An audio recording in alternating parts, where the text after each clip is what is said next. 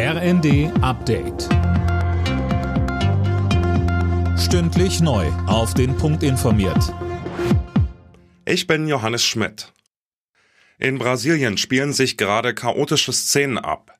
Anhänger des abgewählten Präsidenten Bolsonaro haben offenbar in der Hauptstadt Brasilia wichtige Regierungsgebäude gestürmt, etwa den Kongress Anne Brauer. Ja, und nicht nur das Kongressgebäude, sondern offenbar auch den Präsidentenpalast und den obersten Gerichtshof. Auf Bildern, die durch die sozialen Netzwerke kursieren, ist zu sehen, wie dort Menschenmassen unterwegs sind und Fensterscheiben zerschlagen und die Einrichtung demolieren.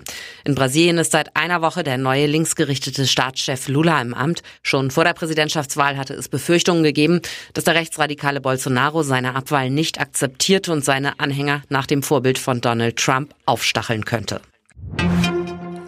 In Lützerath haben sich zeitweise tausende Klimaaktivisten versammelt.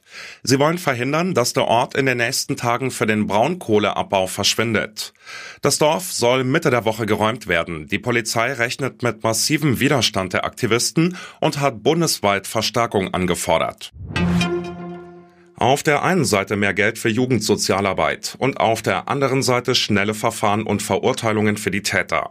So will Berlins regierende Bürgermeisterin Giffey auf die Krawalle in der Silvesternacht reagieren. In der ARD sagte sie, wir haben in der letzten Woche eine Schwerpunktabteilung extra für diese Taten in der Silvesternacht bei der Staatsanwaltschaft gebildet, die sofort einsatzfähig ist und die Polizei ermittelt mit dem vorhandenen Videomaterial. Die Beweise werden gesichert und dann werden die Verfahren so schnell es irgend geht an die Staatsanwaltschaft übergeben, damit eben sehr zügig auch Verurteilungen erfolgen können.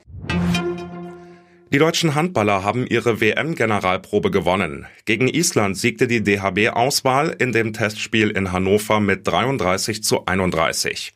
Überragend war dabei Juri Knorr mit 13 Treffern. Die Weltmeisterschaft startet dann am Mittwoch. Alle Nachrichten auf rnd.de